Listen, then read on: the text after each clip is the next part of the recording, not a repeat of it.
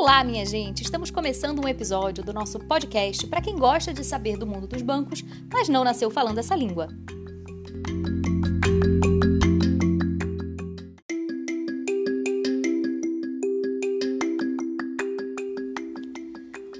Hoje temos aquele episódio super esperado com comentários de ouvintes sobre experiências e dúvidas relacionadas ao universo do seu rico dinheirinho. Porque vocês adoram ouvir o perrengue bancário dos outros e eu tô aqui para mostrar que não é tão ruim assim. Mas vamos começar com coisa boa, que é a dúvida do Leandro, nosso primeiro comentário do dia, que me parece estar bem de vida.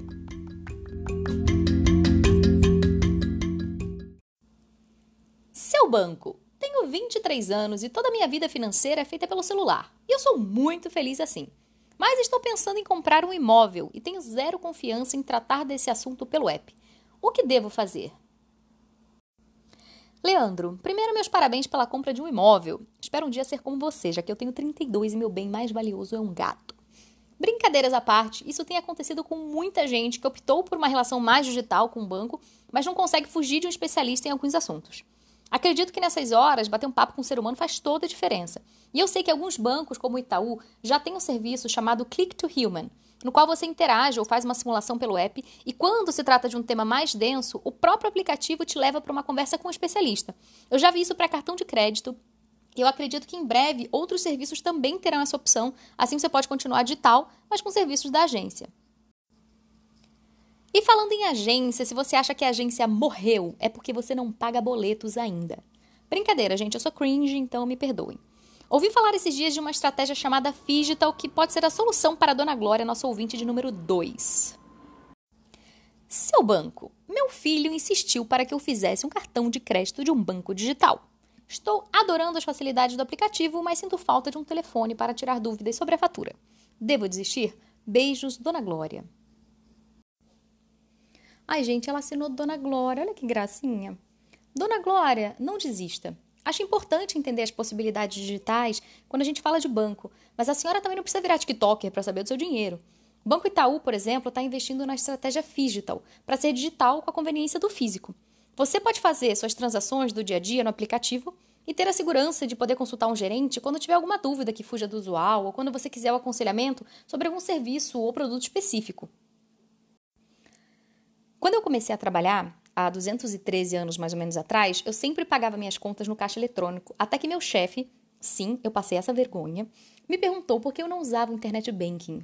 E eu falei para ele que eu gostava de ter o comprovante real, eu gostava muito de ter o papelzinho.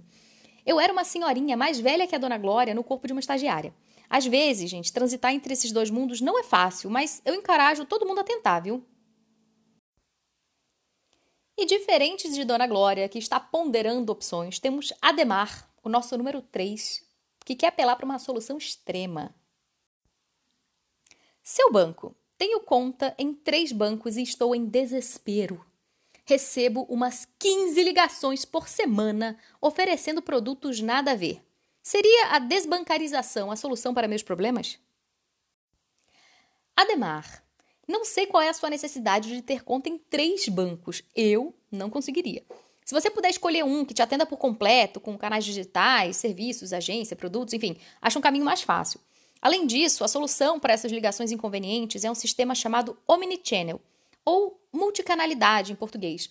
É um esforço que algumas empresas têm feito não só no mundo financeiro, de saber quem é aquele cliente em todos os canais. Assim, o seu gerente, por exemplo, ele sabe os produtos que você já adquiriu e que tipo de oferta faz mais sentido para você. Essa conexão entre os diversos canais de um banco ajuda o seu atendimento a ser mais personalizado e você tem muito mais liberdade para escolher como prefere ser atendido. Vamos para o penúltimo dos nossos depoimentos do dia e quero fazer uma introdução aqui antes, tá? Seis meses atrás, gente, o grande tema era o Pix, onde vive, o que come. Mas o brasileiro é esperto e agora está até usando para flertar. Como esse assunto já está resolvido, eu recebi algumas mensagens perguntando sobre o tal do Open Banking e do Open Finance, como a Estela, que disse o seguinte: Seu banco, com a chegada do Open Banking, meus dados estarão disponíveis para qualquer banco. Estou apavorada de não ter controle do que vai acontecer com as minhas informações. Minha querida Estela, muita calma nessa hora. Eu sei que tem muita gente sem entender do assunto ainda e com bastante receio em relação à segurança dos seus dados. Mas eu já adianto, gente, vai estar tá tudo seguro, tá? Vamos entender o que é Open Bank primeiro, tá? Open Banking é um sistema no qual você permite que o seu histórico bancário, tá? Pagamentos em dia, quitação de empréstimos, recebimento de salário, tudo que você já teve de relacionamento com o banco, que esses dados sejam compartilhados com outros bancos de sua confiança. Assim você não precisa começar uma nova relação do zero para garantir novos serviços, como por exemplo um crédito, alguma coisa do tipo. Isso tudo só acontece se você autorizar, tá? E tem uma validade de 12 meses para você não abandonar os seus dados compartilhados aí para sempre no mercado, né? Eu sou do tempo que a data que você virou cliente do banco tinha uma senhora importância no cheque de papel. Usa o cheque da sua mãe porque ela é cliente há mais tempo. Essa situação acaba de ser sepultada com o Open Banking, já que é uma prática que não é só no Brasil que está acontecendo, mas já acontece em países como Reino Unido, Austrália, Canadá, Japão e outros. E para esclarecer qualquer confusão, gente, presta atenção. Apesar de parecer a mesma coisa, Open Banking não é a mesma coisa do que Open Finance, tá? No Open Banking, o compartilhamento de dados é entre bancos. Com o Open Finance, outras instituições financeiras também podem ter acesso aos seus dados, sempre com autorização, né? E a gente está falando aqui de corretoras de seguros, fundos de previdência, plataformas de investimento e fundos de pensão também. Para fechar nosso episódio de hoje, temos aqui a mensagem de Tiagão, o terror da carteira digital. Banks. Gente, eu adoro quando me chamam de Banks, eu acho muito chique, tá? Vamos lá. Banks. Descobri o pagamento pelo celular. Eu aproximo o aparelho com o aplicativo da carteira digital aberto e tá pago. Não quero mais saber de banco na minha vida.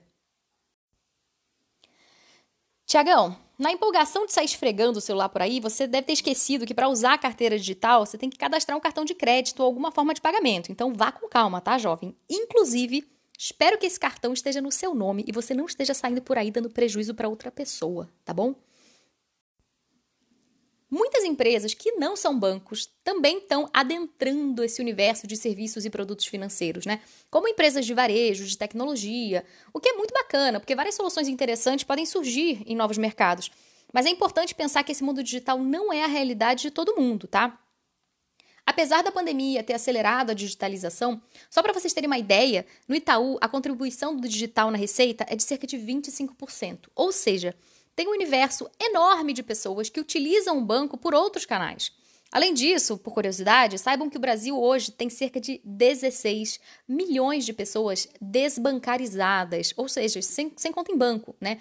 O que mostra pra gente que tem espaço para todo mundo e essa corrida, quem vai ganhar é quem conseguir atender melhor pessoas cada vez mais diferentes. O episódio de hoje fica por aqui e se você está participando do processo seletivo de trainees do Itaú Unibanco, eu espero que esse podcast te ajude a entender melhor o universo dos bancos e também te incentive a pesquisar um pouco mais sobre os assuntos que foram comentados aqui. Boa sorte, galera!